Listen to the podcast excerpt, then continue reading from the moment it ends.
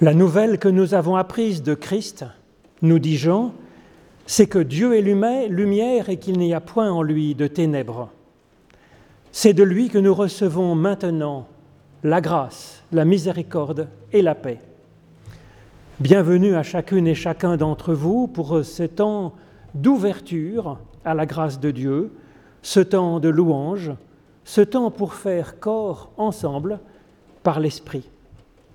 C'est vers lui que nous faisons monter notre louange avec le chant du psaume 84. C'est le numéro 40 dans notre recueil, Roi des rois, éternel mon Dieu, dont je vous propose de chanter les trois strophes.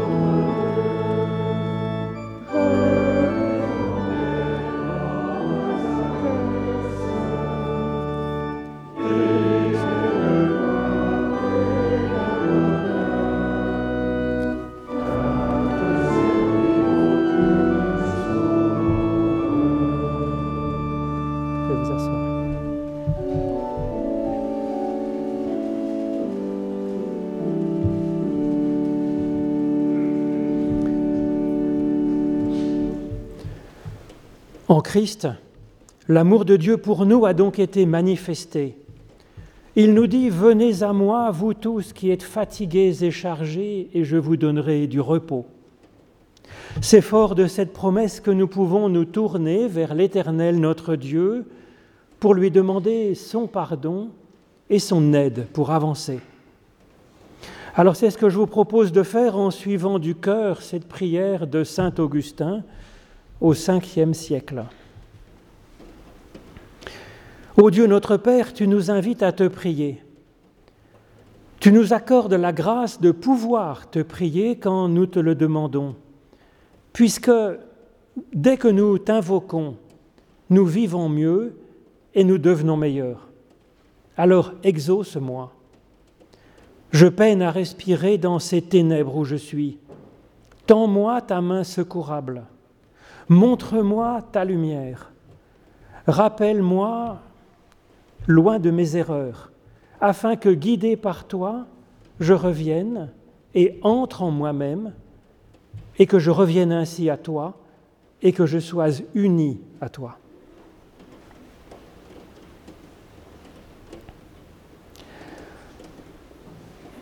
Nous pouvons recevoir par ces paroles la promesse et la certitude du pardon de Dieu. Voici ce que dit le prophète, je ne désire pas la mort du pécheur, mais qu'il avance et qu'il vive, qu'il vive profondément. Recevons donc de la part du Christ vraiment la confiance dans sa bienveillance inépuisable à notre égard. En Christ, il se rend tout proche de nous et il nous dit, Mon enfant, tes péchés te sont pardonnés, ta foi t'a sauvé, va et ne pêche plus. Je vous propose de chanter notre reconnaissance avec le chant du cantique 386 nos cœurs te rendent grâce, Seigneur, pour tes bienfaits.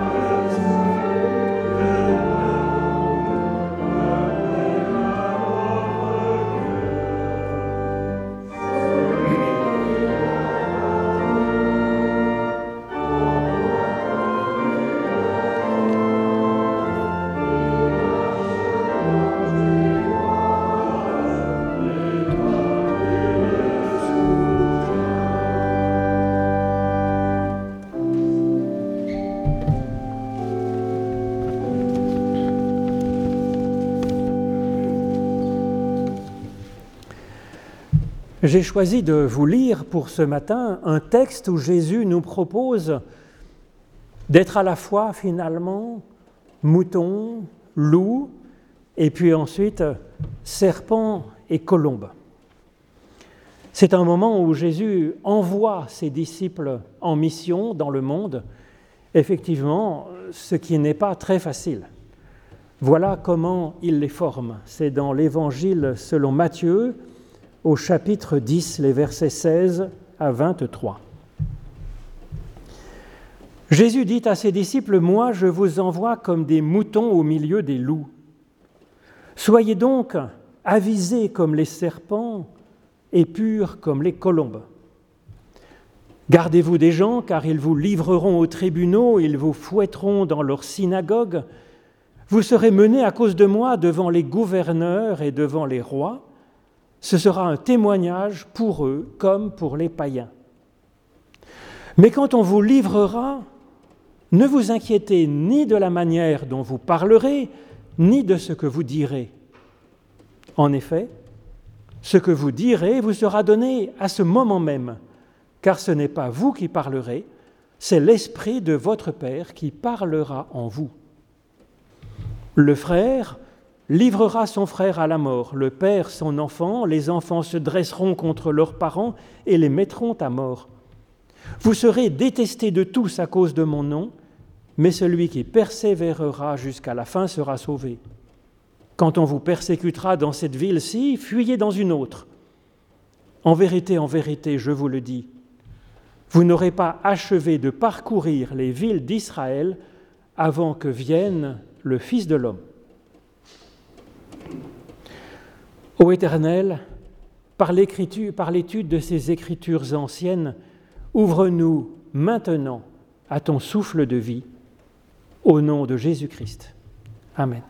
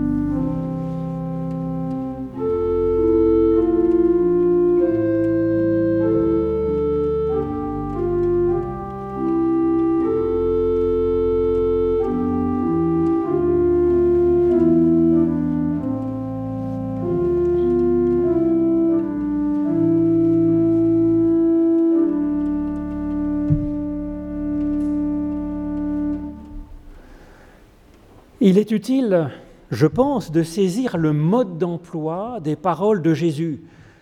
Elles sont souvent, bien souvent, extrêmes, et il pousse le bouchon si loin qu'elles en sont souvent choquantes, que ces commandements en sont irréalistes. La plupart sont inapplicables. Nous l'avons encore entendu dans ce passage que nous avons ici. Par exemple, quand il dit de ne pas résister aux méchants, c'est évidemment impossible. Ce n'est pas un modèle de société. Ou quand il dit, si tu veux être parfait, va, vends tout ce que tu possèdes et donne-le aux pauvres. C'est bien sûr impossible, puisqu'il nous faut au moins garder une petite, une petite souffle d'air pour respirer, une petite gorgée d'eau et une petite miette de pain pour survivre aujourd'hui. Et donc cette façon de parler qu'emprunte Jésus présente un idéal infini, celui de Dieu lui-même. En effet, il nous dit, soyez parfaits comme votre Père céleste est parfait. Là aussi, ça fait quand même un sacré programme. Cette façon dont parle Jésus, de nous proposer des règles infinies, impossibles, idéales, c'est à la fois inspirant et à la fois extrêmement libérant, parce que ça nous donne une orientation, et en même temps, ce n'est pas culpabilisant, car qui nous en voudrait de ne pas pouvoir être parfait aujourd'hui? Oui, mais encore. Concrètement, comment vivre cet idéal, ce souffle que nous propose Jésus? Eh bien, il est amené à l'expliquer dans le passage que nous avons entendu, puisqu'il va envoyer ses disciples dans le monde. Il faut donc les former, les préparer à ce choc entre un idéal infini, dont ils les abreuvent euh, en permanence, et puis la réalité qu'ils vont rencontrer. Comment faire alors le passage entre cet infini du ciel et la réalité de ce monde?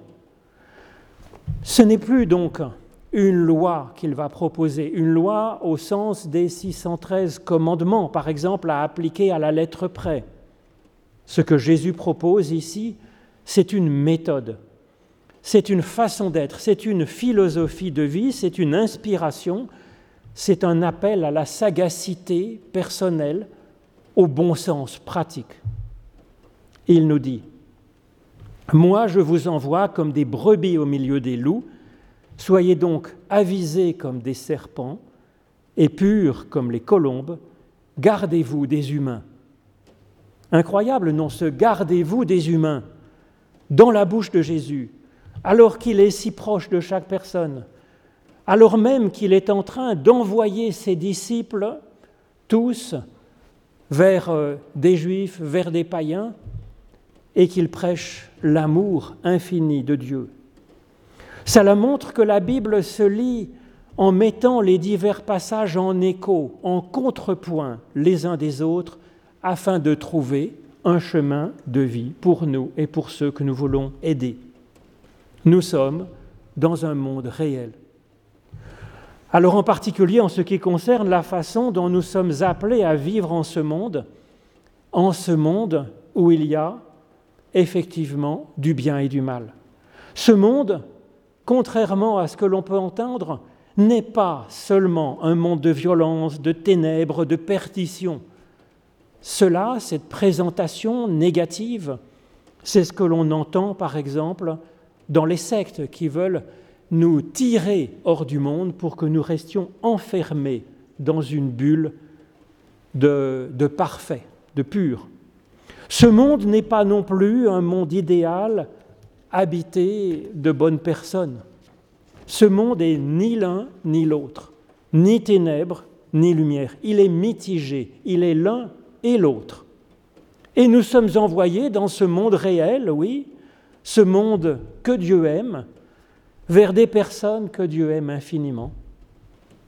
Aimer ces personnes et aimer ce monde, comme Dieu nous y invite, ça ne veut pas dire y aller sans prendre garde à nous-mêmes, bien sûr.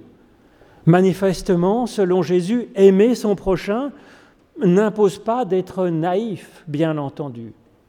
Si ça chauffe trop à tel, tel endroit, nous dit-il, eh ben, vous vous déplacez ailleurs, nous conseille Jésus. Et on le voit faire souvent cela dans l'Évangile. Sinon, on ne risque pas d'aimer grand monde bien longtemps, évidemment. Même si on n'en meurt pas, donc, comme le pauvre Jésus à la fin de son ministère, et comme bien d'autres d'ailleurs donnent leur vie, des pompiers, des secouristes, je connais d'innombrables personnes qui m'ont dit s'être coupées du monde après s'être fait méchamment trahir. Donc peut-être faut-il précisément d'autant plus se garder des gens que l'on ouvre son cœur à son prochain ou à un groupe, à une église, à une association, à un milieu professionnel, à sa famille. Et en même temps, je pense que cela a dû être dur pour Jésus de dire cela. Gardez-vous des humains. Et je pense qu'effectivement, en lisant ça, ça nous tord le cœur, ça nous tord la tête, ça nous tord notre idéal, rêvant de confiance, de belles amitiés pures, cœur à cœur. Il me semble que l'évangile du Christ nous propose de garder néanmoins cet idéal infini de belles relations, de garder cela comme une visée tout en sachant que nous sommes dans un monde réel, que nous ne sommes pas encore dans le monde idéal messianique, comme Jésus le précise à la fin, oui, le Fils de l'homme n'est pas encore totalement venu. Et pourtant, Jésus est là. C'est avec Dieu que nous pouvons avoir, oui, cette ouverture totale en confiance, car en lui, nous n'avons pas l'ombre d'une crainte d'être trahis, d'être abandonnés, d'être méprisés, blessés, dévorés. Pour le reste, c'est vrai qu'en ce qui concerne les réalités de ce monde, les relations entre nous, humains, le compte n'y est pas. N'y est pas tout à fait. Et donc voilà ce que nous propose Jésus dans cette situation. Moi, je vous envoie comme des brebis au milieu des loups. Soyez donc avisés comme des serpents et purs comme des colombes. Voilà le conseil, la méthode, l'heuristique que Jésus nous donne pour vivre notre imperfection personnelle dans ce monde imparfait, peuplé d'humains imparfaits, et d'arriver à vivre, et d'arriver à aimer, d'arriver à servir dans ces conditions-là complexes. D'abord avec son moi je vous envoie dans le monde. Nous voyons que se garder des humains n'est pas sans détourner, puisque reste l'amour de ce monde, l'amour des humains tels qu'ils sont, à l'image de ce que fait Dieu, ce Dieu qui nous inspire, qui aime ce monde et qui aime euh, ses enfants tels qu'ils sont, sans condition. Reste aussi une espérance de progrès possible. Jésus nous explique comment faire avec cette première paire d'animaux. Soyez comme des brebis au milieu des loups. Alors cela ouvre à bien des réflexions pour vivre cet entre-deux où nous sommes appelés à vivre. Qu'est-ce qu'une brebis pour un loup? Ben, C'est son repas. Par conséquent, ce comme des brebis au milieu des loups nous dit comment Jésus nous invite à servir ceux que nous avons à cœur d'aimer, d'aider, et bien que notre être, que notre parole, que notre action soit nourrissante pour l'autre. C'est ainsi d'ailleurs que le Christ explique sa façon d'être Christ en ce monde, comme un pain de vie offert pour que nous le mangions, nous dit-il. Alors les gens ne comprennent pas, est-ce qu'on doit prendre sa chair pour la dévorer? Mais non, il dit qu'il faut lire ça au sens figuré, que sa parole, sa manière d'être nous inspire, que nous la, la mâchions, que nous l'assimilions, que le monde et nous-mêmes s'en nourrissent et que nous puissions alors porter notre propre fruit. Cette façon d'envisager l'action de salut du Christ pour ce monde et pour nous, c'est un mode alternatif par rapport à ce qui était attendu pour le Messie et que bien des textes de la Bible annonçaient, un nouveau David triomphant par la force, un nouveau Moïse triomphant par une loi nouvelle, un nouveau Moïse triomphant donc par une loi nouvelle, un nouveau Aaron, un nouveau Melchisédek qui triompherait par le rite, la religion, un nouveau Salomon imposant sa sagesse. Alors ces modèles auraient été autant de loups triomphant des stupides et faibles brebis comme de l'extérieur pour les former, les dresser, les encadrer. Eh bien non, Christ transforme le monde, Christ nous envoie à transformer le monde en étant comme des brebis au milieu du loup, et même donc au-dedans du loup, puisque nous sommes appelés à le nourrir par notre être, nourrir son intelligence, sa capacité à aimer, sa force même peut-être. Et que finalement, les loups deviennent des loups gentils. Comme dans la prophétie bien connue d'Ésaïe, qu'il répète d'ailleurs deux fois dans son livre, pour parler des temps messianiques, des temps où ce sera parfait, le loup et l'agneau paîtront ensemble.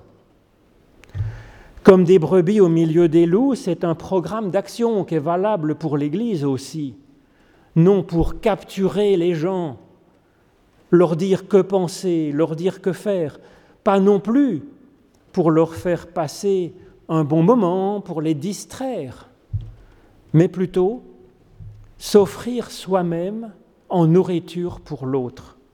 C'est pourquoi le pélican, pour rajouter à ce bestiaire, est une figure du Christ dans l'iconographie chrétienne pour dire comment le Christ nous sauve, puisque les petits du pélican viennent manger dans, son, bec, dans son ventre, si je puis dire, il est réputé donner, se donner soi-même à manger à ses enfants. Donc, ce comme des brebis au milieu de loups est un programme d'action visant à développer l'être de la personne qu'on désire servir, aimer, en la nourrissant de l'intérieur au lieu de la formater de l'extérieur. Nourrir le meilleur d'elle-même.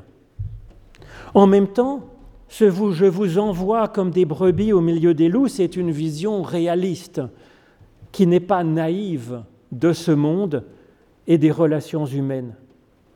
C'est là que le gardez-vous des humains de Jésus est intéressant, ainsi que l'encouragement à fuir ailleurs si l'on est trop persécuté ici. Nourrir le loup n'est donc pas se laisser détruire par le loup, en général, si possible. Une autre difficulté est que nous sommes nous-mêmes à la fois brebis et loups, bien entendu. Nous ne sommes pas la gentille brebis et les autres des méchants loups. Et c'est cet être mitigé, à la fois brebis et loup, que Jésus considère comme digne d'être envoyé pour sauver le monde. Nous avons donc à nous aimer un peu. Et ce n'est pas seulement des autres humains que nous avons à nous garder, mais c'est aussi de l'humain que nous sommes. En nous, il y a, et nous ne le savons que trop, un loup qui n'est pas très civilisé, un loup réagissant à l'instinct, un loup que nous sommes bien incapables de domestiquer par nos propres forces. Mais il y a aussi un agneau en nous. Et c'est lui que le Christ voit, lui que le Christ envoie, sur lui que le Christ compte, sur l'agneau et sur la force du loup. Et c'est lui que le Christ, donc, avec lui que le Christ travaille, comme euh, annoncé par Ésaïe. Il cherche à réconcilier en nous ce lieu et cet agneau en nous-mêmes, afin que la douceur de l'agneau soit associée à la force du loup. Avec un peu de malchance, le loup en nous pourrait détruire, pourrait croquer l'agneau qui est en nous. C'est ce qui peut arriver si on laisse flotter les choses. Il pourrait même arriver hein, qu'au lieu de garder la gentillesse de l'agneau et la force du loup, nous devenions l'inverse. Un hybride mêlant la stupidité et l'instinct grégaire de la brebis et la férocité du loup. Heureusement, le pire n'est pas toujours certain, le meilleur est possible, il n'est pas simplement rêvé ce meilleur, il est en préparation par Dieu qui nourrit le meilleur de nous et prépare notre avenir. Alors comment travailler cette complexité de l'être humain et de ce monde? Jésus nous dit, soyez donc avisés comme des serpents et purs comme des colombes. Et donc à la fois au ras du sol, de la terre, au ras de ce monde, comme le serpent qui, nous dit la Genèse, marche sur son ventre, sur la poussière du sol et qui mange la poussière du sol. Et puis à la fois du ciel, porté par l'air, porté par le vent comme la colombe, évoquant dans la Bible, bien sûr, l'Esprit Saint, le souffle de Dieu, qui est Dieu en nous, qui est Dieu sensible à notre surface, à la surface de notre être et à la surface de ce monde, puisque c'est comme cela que Dieu y crée la vie. En tant qu'humain de cette terre, Jésus nous appelle ainsi à être avisés comme le serpent.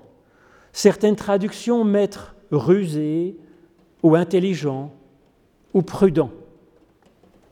Comment savoir le sens de ce mot grec phronimos? C'est pas tout à fait facile parce qu'il n'est pas très fréquent, pas très utilisé dans la Bible. Alors en tout cas, il est toujours utilisé dans un sens positif. Par exemple, pour parler, c'est un des mots utilisés pour parler de la sagesse de Salomon, donnée par Dieu. Cela permet d'évacuer la traduction de rusé, qui est à mon avis sous influence de la mauvaise réputation qu'a le serpent en particulier dans la Genèse. Mais ce mot phronimos, il est en fait un mot positif, une qualité. Je pense que c'est plutôt un mot de la culture grecque, en particulier d'Aristote, qui met en lumière sur euh, bien des pages, en fait, cette vertu dans l'éthique à Nicomaque, pratiquement tout un chapitre porte là-dessus. Il distingue finalement cette, ce phronimos, cette, cette intelligence-là, de la prudence. Ce n'est pas de la prudence, parce qu'il dit que la prudence, elle consiste à penser à son propre intérêt, et puis Aristote la distingue de la sagesse. La sagesse qui est une connaissance théorique de ce qui est idéal, de ce qui est bon. Le phronimos, c'est une capacité à discerner très pratique, arriver à trouver à un moment donné, dans des circonstances données, la meilleure voie possible pour avancer vers le bien, dans une situation concrète. C'est donc une vertu qui est un mélange de, sagacité, de bon sens, d'intelligence pratique. C'est dans l'application. Le phronimos s'appuie sur une observation lucide de la situation, il s'appuie aussi sur la mémoire et sur l'expérience. sur la capacité à prendre conseil des uns et des autres. Ça s'appuie aussi sur la souplesse d'esprit afin d'être capable d'accepter de nouvelles, possibilités qu'on n'avait pas prévues d'avance. Et puis aussi sur l'élévation qui nous permet de regarder la situation d'une manière objective, un peu supérieure, détachée. Et puis ça repose sur le courage afin de ne pas avoir peur d'avancer, mais de se décider et d'agir. Jésus nous appelle donc à travailler cette sagesse pratique-là. Je pense que la prière face à un Dieu avec qui nous avons une totale confiance, ça permet de travailler, ça permet d'entraîner d'une belle façon cette intelligence pratique, cette lucidité, cette souplesse, ce courage car devant cette bienveillance totale qu'est Dieu, nous pouvons faire le point de la manière dont nous avons vécu, de la manière dont nous espérons, et ça permet de travailler cela avec lui. La réflexion et les discussions sont utiles aussi. La Bible et la philosophie sont aussi des éléments de ce travail pour exercer notre intelligence, notre discernement pratique pour peu que l'on accepte effectivement de se fatiguer un peu à, complexifier notre pensée, à l'affiner, à l'éprouver avec euh, courage face au réel et puis face à notre Dieu. Jésus nous encourage donc ici à être philosophe. Mais quand même, il nous met une mise en garde, je pense, dans cette expression Soyez donc intelligents, soyez de la sagacité comme des serpents. Nous disons, à mon avis, oui, réfléchissez un peu, s'il vous plaît. Seulement ne comptez pas sur la philosophie pour vous élever jusqu'au ciel. Parce que la science de la sagacité, c'est celle du serpent au ras du sol. Et Adam et Ève, écoutant le serpent, il désire être l'égal de Dieu par ce chemin, donc du ras du sol. Ça ne marche pas. La réflexion, c'est un travail pour mieux gérer notre vie dans ce monde sensible, ce monde terrestre. C'est une sagesse au ras du sol. C'est un bon sens paysan, nourri de la poussière du sol. Aristote, il encourageait à cette sagacité qui nous permet de discerner à chaque instant le meilleur chemin pour aller vers le bien. Mais quel bien? Alors là, c'est ce que précise la sagesse, c'est-à-dire la recherche d'un idéal infini qui n'est pas applicable directement, mais vers lequel nous pouvons marcher, avancer. Donc, Jésus aurait pu mettre ici comme objectif la sagesse, comme le font le livre des Proverbes, ou bien de mettre la Torah, ou bien mettre euh, la loi et les prophètes, ou bien de mettre l'Évangile, la bonne nouvelle, comme figure de cet idéal vers lequel euh, nous allons ensuite chercher à avancer en y mettant notre sens pratique. Eh bien, Jésus se distingue d'Aristote sur ce deuxième point. Il ne met pas un idéal comme ça de sagesse, comme but de notre existence, de notre cheminement, il met la colombe. Et ça, je trouve que c'est bien intéressant parce que ça veut dire que c'est l'esprit en nous qui parlera. Ce n'est pas une sagesse figée, c'est l'esprit du Père qui sera pour nous comme une sagesse dynamique, comme une sagesse vivante, qui soufflera au plus profond de, notre conscience, à l'instant même où nous en aurons besoin, l'objectif ultime que nous pourrons choisir d'avoir, vers lequel nous pourrons avancer avec sagacité. Et pour cela, nous dit Jésus, nous n'avons pas à nous préparer autrement qu'à faire confiance à Dieu dans la, non-inquiétude, nous dit Jésus. Alors comment faire pour ne pas avoir peur? Cela me fait penser à un mot que j'ai entendu d'un conducteur de car sur une route de montagne bordée de précipices. Un passager venant de la ville était effrayé et lui demande chauffeur comment faites-vous pour ne pas avoir peur? Quand il y a comme ça des ravins à 5 cm de vos pneus À quoi j'ai entendu le chauffeur donc de car répondre avec un demi-sourire sous sa moustache ben Pour ne pas avoir peur quand il y a trop de vide sur le bord de la route, faites comme moi, fermez les yeux. Alors c'est une blague, bien sûr, sauf que parfois, tout ce que nous faisons, c'est de fermer les yeux, car c'est un réflexe naturel quand quelque chose de, vient vers nous pour nous frapper. Jésus, lui, il encourage à ouvrir les yeux, au contraire, avec la force que donne l'Esprit Saint, que cette colombe en nous soit pure ou simple, diraient certains. En fait, ce mot grec, akeraios, veut dire plutôt être en forme. Et donc que notre colombe en nous soit en forme, comme notre confiance en Dieu quand elle est un peu nourrie, abreuvée, soignée. Dieu pourra alors faire le reste. Amen.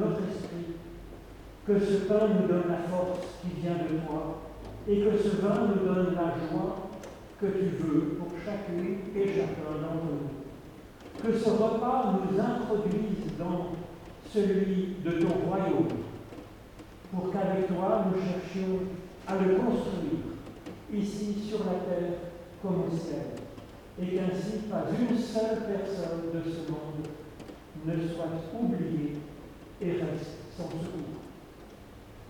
Dans les cœurs, nous t'adressons cette prière que le Christ nous a enseignée et qui fait de nous tous des fils et des filles du même Père, de la même Mère que nous avons dans les cieux. Notre Père qui es aux cieux, que ton nom soit sanctifié, que ton règne vienne, que ta volonté soit faite sur la terre comme au ciel. Donne-nous aujourd'hui pardonne-nous nos offenses, comme nous pardonnons aussi à ceux qui nous ont offensés. Et ne nous laisse pas entrer en tentation, mais délivre-nous du mal. Car c'est à toi qu'appartiennent le règne, la puissance et la gloire pour les siècles des siècles. Amen. Je vous propose de vous unir dans le chant du cantique numéro 285 et d'enchanter les deux premières strophes. Nous voulons par nos cantiques te rendre gloire au Seigneur.